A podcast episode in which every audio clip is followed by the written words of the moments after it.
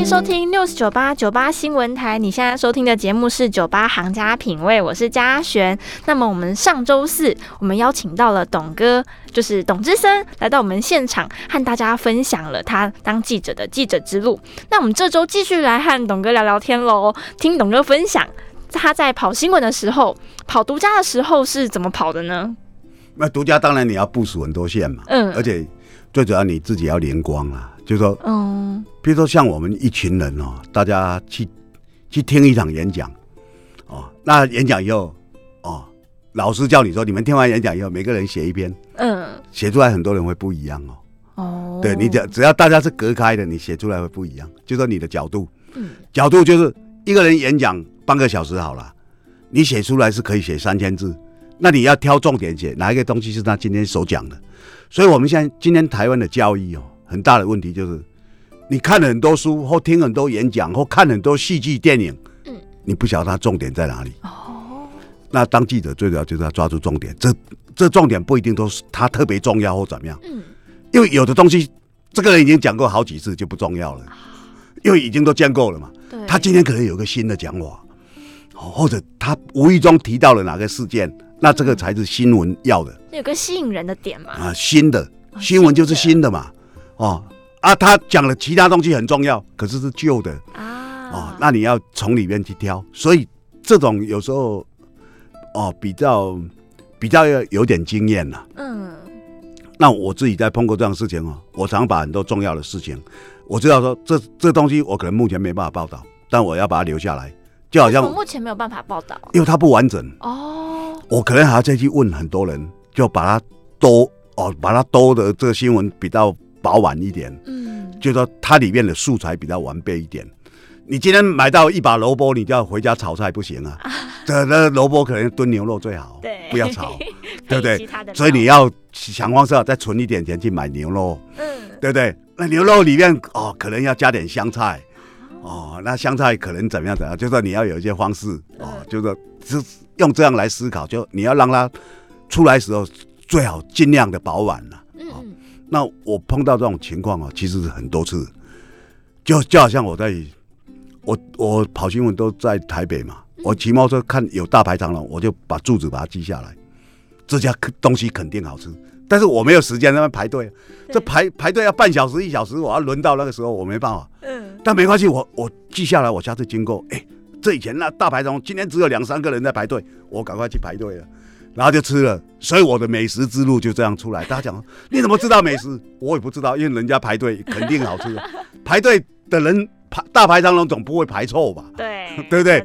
这个舌头偏漂亮。那你有这样的机会，你为什么不把它记下来呢？嗯。所以在台北市任何场所，我我都可以点出哪个那个附近有什么好吃的。因为因为我骑在这里骑车骑了四十年了，没有四十年了，三十几年了哈。嗯。但是我骑三十几年。我看到哪里，我就把它记下来。我现在很熟悉了，哦，那那熟悉，其实在新闻上的情况是一样的。一样的。呃，你你看到一个东西，你就把它记下来。记下来以后，你可以去继续去追踪一个新闻的影子。哦，那那当然就是有时候呛死啊，有时候大排长龙的店家也有难吃的啊。嗯，对，也有难吃，但是机会毕竟比较少。新闻一样，你。你去把它培养了，这新闻把它弄了新闻，到最后可能不是那一回事，它就不构成大新闻，也会。就说你常努力以后，它其实可能是一个空炮弹，也会。像是什么呀？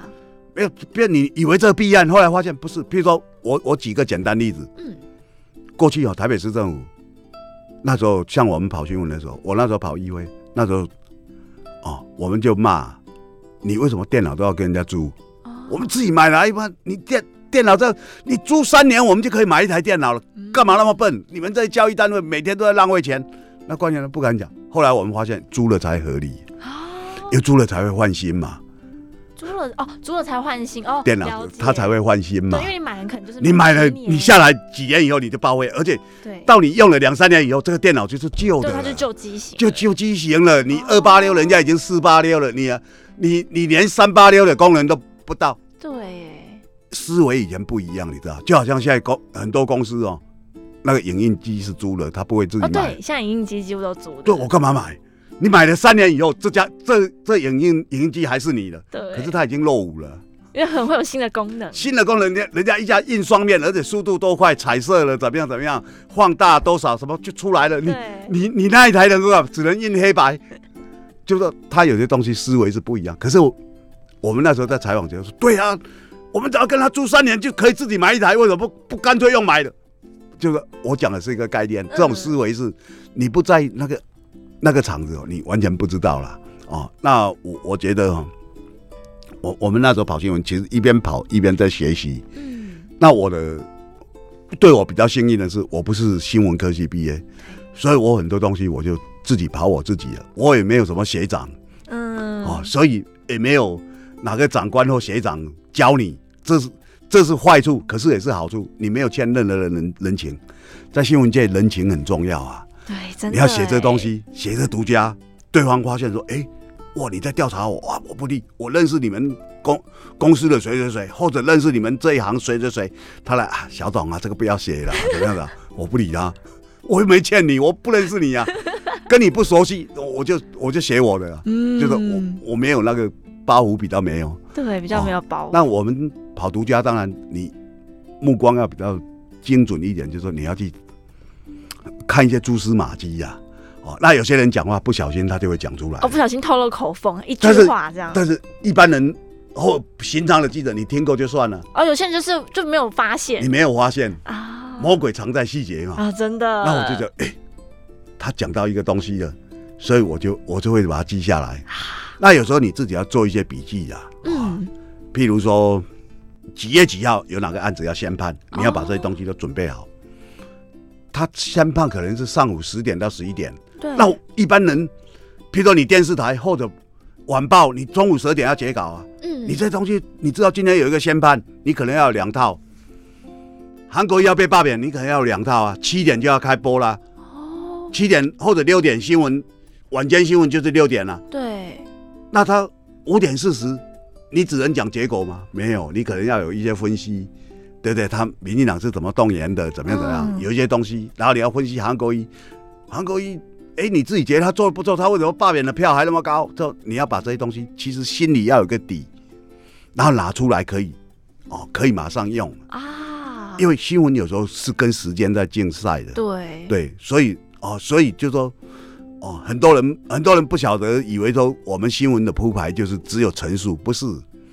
啊，你要有一些东西是分析的，有有些东西是有背景。那你在跑独家的时候，啊，你可能听到这些蛛丝马迹哦。像我，我是常在听很多人的蛛丝马迹，哦，那你讲东西，我我要努力去抓重点。嗯，看书你要努力抓重点，看电影也一样。那你你这重点一般人抓不住，因为台湾的教育，我觉得最大的问题就是没办法去抓住重点。一本书看完了，不晓得重点在哪里。真的。对，啊，你可能晓得他的故事，但他故事他。表达背后有个有个意义在里面，你也不知道。就啊，这故事很精彩，是啊。可是他有一个意义表达在里面，那个这本这本书的厚度才会够嘛。嗯。哦，那我们今天看到，其实很很多人就忽略这一点。没错。那我当记者，我就是我就是常在抓这这些，所以很多人讲说，哎，这采访的场合你在我也在，为什么你能够跑到独家？我说，哎，我我很多独家，我是。我是部署很久了哎，嗯，我我不是你们想的这样哎，哦，那很多人当然当然就知道哦，独家是有有用的。我们那时候跑扁案哦，我在 TVBS 在跑扁案的时候，我们里面当然有些认识的人啊啊，有些人会透露，嗯，因为他不满嘛，他不满啊，他在单位里面他觉得他受到排挤，可是他不会怕说就是，所以要很秘密。譬如说我我举一个简单的例子，嗯。陈水扁哦，那时候偷偷开一个账户啊，他当总统时候偷偷开一个账户，在中华路台新银行啊，那而且他用他的名字很奇怪，那总统府他有一个秘书叫陈振会，哦，乡镇的镇，乡镇长啊，嗯，镇，智慧的慧，他大概固定时间就会去帮他存多少钱，但没有人知道，台新知道了。知道，但是他也不疑有他，因为可能他是总，他知道他是总统秘书啊，总统可能一阵子就要存这个，可是这个钱是跟海外有接触的，你知道吗？所以民国九十五年哦，那时候的扁案的第一波是驸马爷赵建明的案子。哦，那赵建明因为因为他耳闻了哦，他就跟人家吃饭，哦，对方有台开董事长，有哦，然后有一些官员，哦，然后他们谈到了彰化银行，彰化银行准备水要收购了，所以他听到这消息，他就告诉他妈妈，他妈妈叫简水棉，爸爸，哦，跟妈妈两个都很聪明的，那大家也知道，他妈妈就听到这个消息。哦，因为他们有一批股票试出来，嗯，所以他妈妈就报了五百多万的现金，坐火车，那时候没有高铁，然后到台北来买下彰化银行这一笔，哦，啊，啊，买了以后就赚了钱了，这个就叫内线交易，就是我先得到风声，我就内线交易，我就先买，啊，这个东西已经赚，马上要涨了，对对？我们跟谁合并了？哦，马上要涨了，哦，这个叫内线交易，他就是符合内线交易。那在查赵建明的时候，就查他周遭的亲戚，当然他太太陈信宇，陈信宇的妈妈吴淑珍跟陈水扁这都偷偷查，发现了这一笔。嗯，那两个调查员哦，他就告诉检察官，这个检察官叫徐永清，哦，徐永清是现在是经管会的副主委啊，民进党很重用他，这个有鬼啊，我我真的讲有鬼。那那帮赵家明。辩护的人叫顾立雄，嗯，当然蔡英文时代他当过民进党不分区立委，当过党产会主委，当过经管会主委，现在当国安会秘书长。那他跟徐永清是是相对的，嗯，可是他现在重用徐永清，所以我就觉得怪怪的。当然这是这是我现在不在线上，不然我一定去追查了。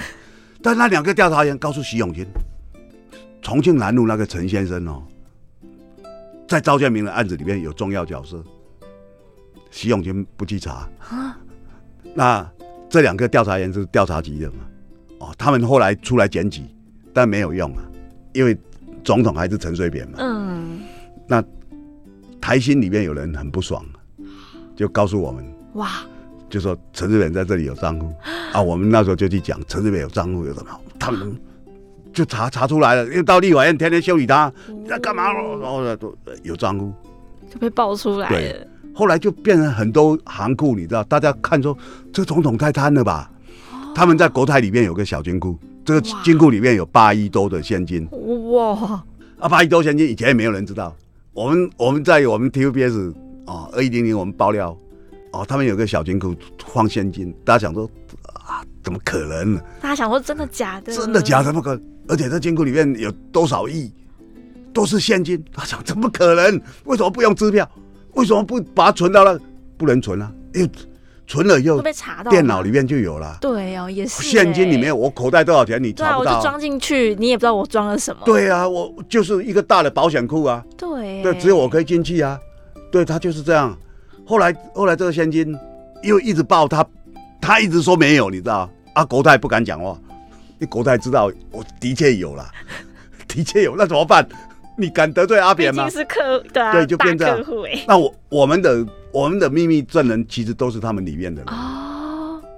而但是因为他们的人知道的人又很少，所以我们要想保护他。哦，像那时候扁政府他要把华南金控哦，他给原来的金控这个人叫林明成啊。林明成是一个很大家族，板桥板桥林家的后代嘛。那他们那时候。他为了保这个位置，因为李明成是连战主席小时候的玩伴，两个感情很好。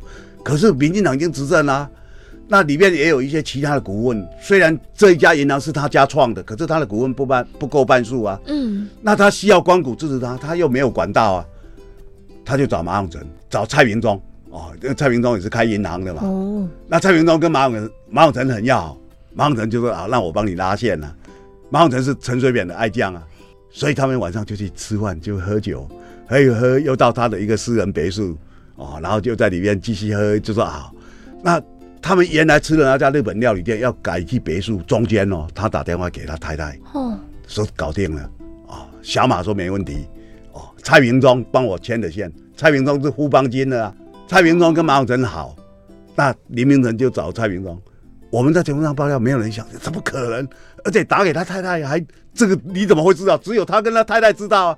没有，还有一个人知道。哇，司机啊！哦，司机是我们的内线啊！我的天啊，好厉害哦！后来他他要去告去告什么？去告，赶快去！我的秘密证人会出现。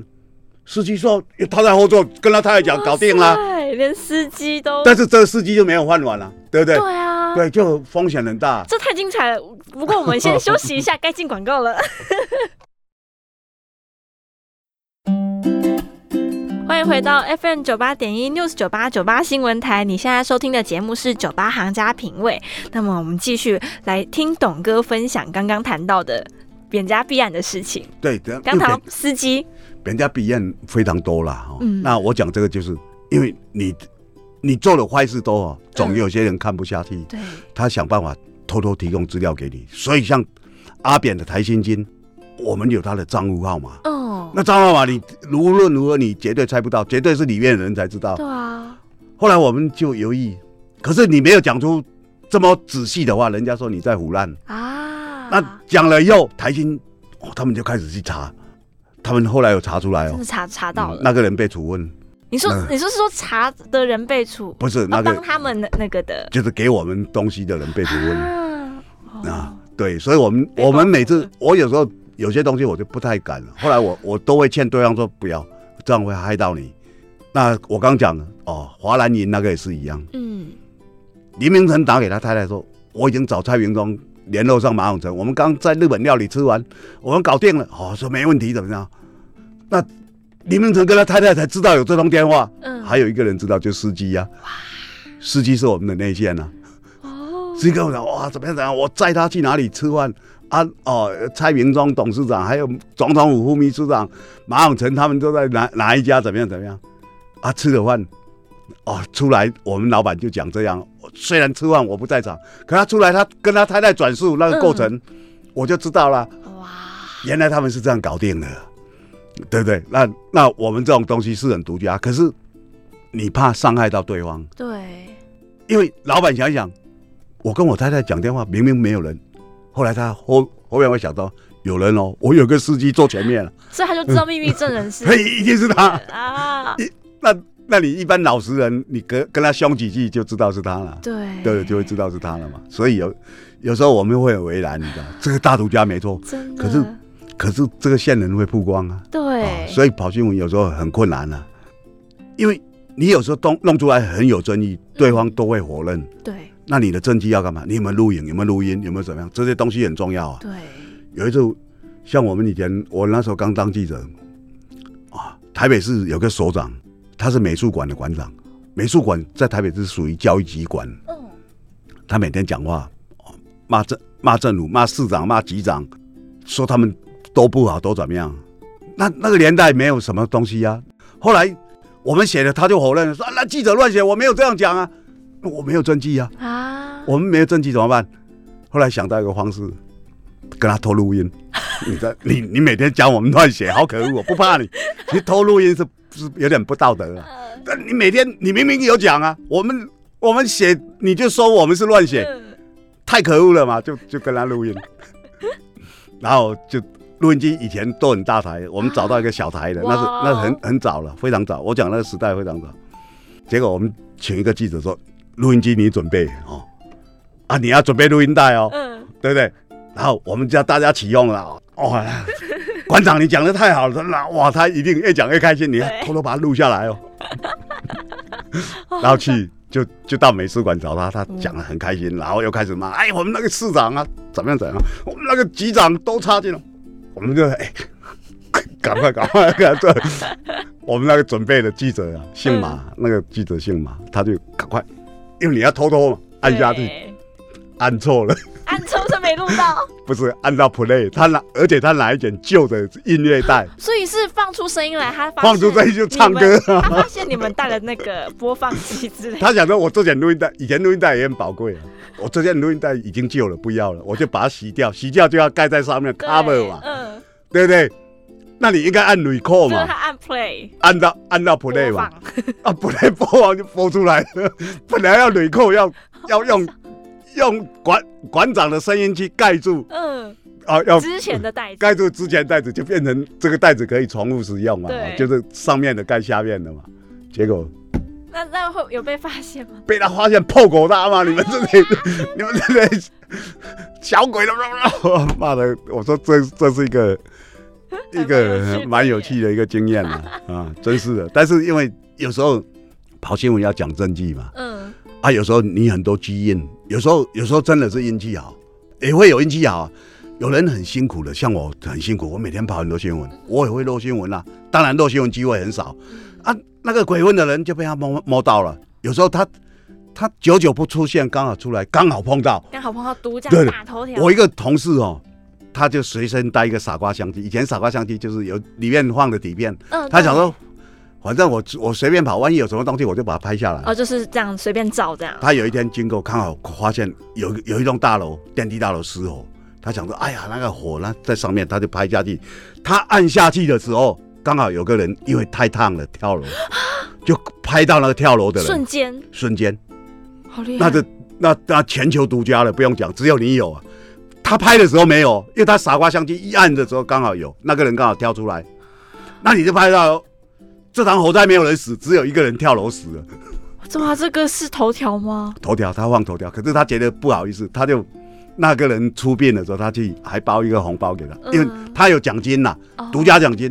可是他觉得这个也不好意思，因为我是我是我瞎猫碰到死老鼠了嘛。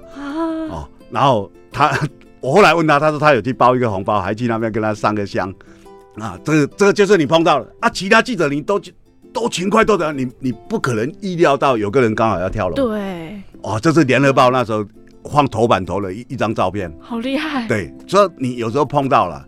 那像我，我我也碰过，我那时候跑马航九，嗯，因为我跑陈水扁跟马航九，这是我当记者以来最重要的两个人呐，对，啊，因为我跑他们十几年嘛，啊，那跑了当然就非常熟。我我那时候跑马航九，马航九一直要弄台北市的文化局，他觉得最好的局长哦，在国外，在德国，那个人叫龙应台，哦，可没有人想到了，因为龙应台没有在国内啊，他都在欧洲帮各欧洲的各大媒体写专栏呢。他是台湾在欧洲最有名的作家，帮五家报纸，而且是重要的报纸写专栏。那马上就找他，没有人知道啊，我刚好知道啊。那当然也是一个一个精彩的故事啊。哦，这故事当。你还有时间吗？我没有时间了，跟董哥转圈圈。我们还有机会，还想要再邀请董哥来和我们分享他的故事。然后还有，对我们反而想要请董哥来谈谈我们怎么阅读新闻的。结果今天没有时间讲了。对，我觉得阅读新闻呢，你要用很多时间去交叉去比对了。那最好的对新闻的不理解没关系，请你常常收看小董真心话。我常在分析很多新闻，它的真或假。譬如说金正恩死了嘛？没有死啊。台湾人家都复活了，还在讲他死。台湾你看被他政治充斥，那些小人充斥，名嘴充斥，那些人都在讲鬼话，然后很多人就相信金正恩活得好好的啦，金宇镇也一样，所以都听小董真心话才是啊。对，没错。那大家就不要忘记，也要支持董哥每周一到周五中午十二点的小董真心话哦。那我们今天就先这样了，拜拜，拜拜。